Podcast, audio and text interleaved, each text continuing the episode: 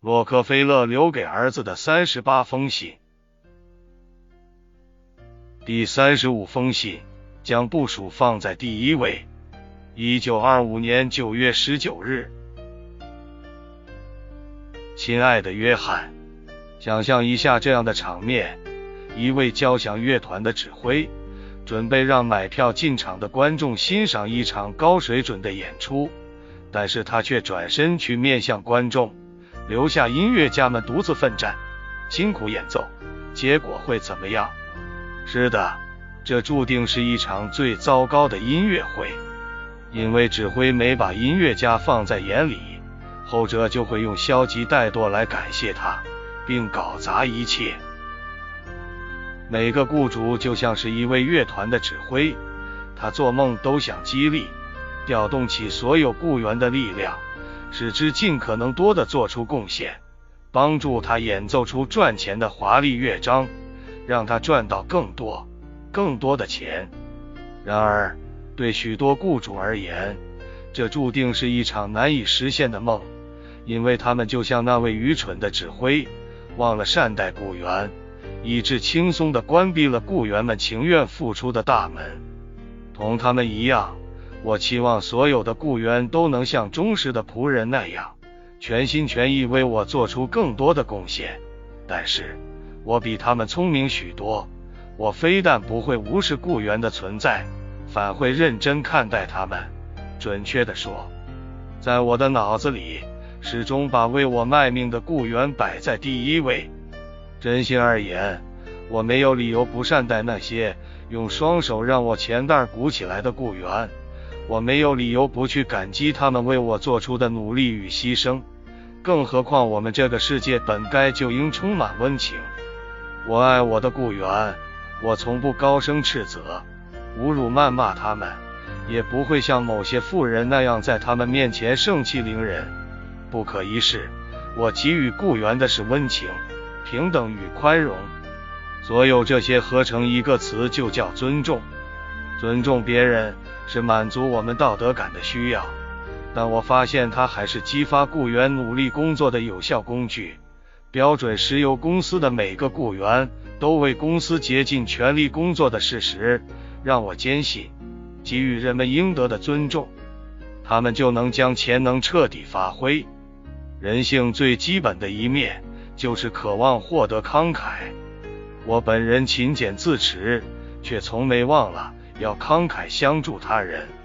记得那次经济大萧条时，我曾数次借债。来帮助那些走投无路的朋友，让他们的工厂和家人平安度过了危机。而在我的记忆中，我从无催债和逼债的记录，因为我知道心地宽容的价值。至于对雇员，我同样慷慨体恤。我不但发给他们比任何一家石油公司都要高的薪金，还让他们享受保证他们老有所终的退休金制度。我还给予他们每年约见老板，要求为自己加薪的机会。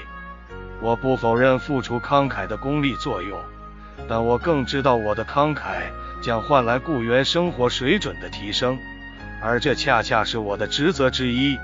我希望每一个为我做事的人都因我而富有。雇主就是雇员的守护神，雇员的问题就是我的问题，我握有选择权。我可以选择忽略他们的需求，也可以选择满足他们的需求，但我喜欢选择后者。我总试图了解雇员需要什么，接着就想办法满足他们的需求。我不断询问他们两个问题：你需要什么？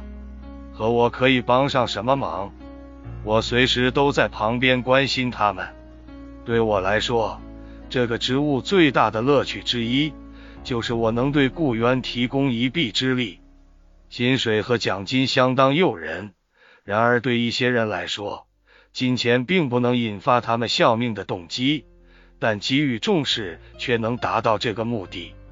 在我看来，每个人都渴望被认为有价值、受到重视，赢得他人的尊重。每个人的脖子上都挂着一幅无形的标志，上头写着。重视我，我无法想象一个人在工作或在家庭中不被重视的痛苦。我的目的是要让每个人在工作时都能如沐春风，所以我就像个要侦查出破案线索的侦探，不停地搜索每个雇员对他自己感到自豪的才能。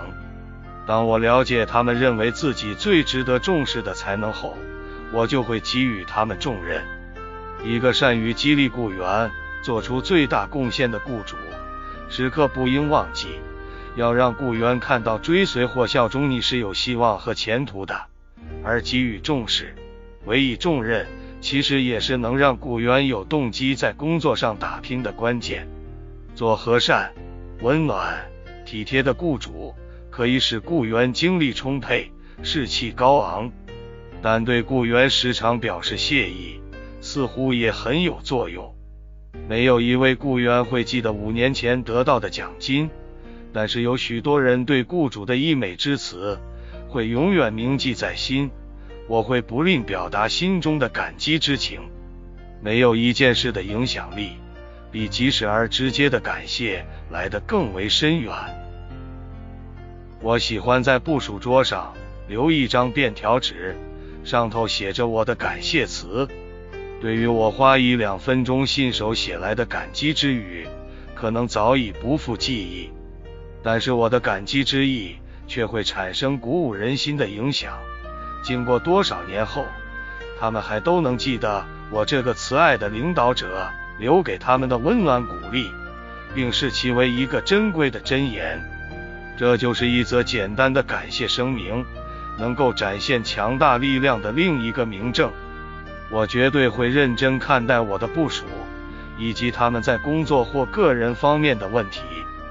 我了解每个人能付出的毕竟有限，因此当我尽力为部署解决问题的同时，相对的，他们就可以做出更多的贡献。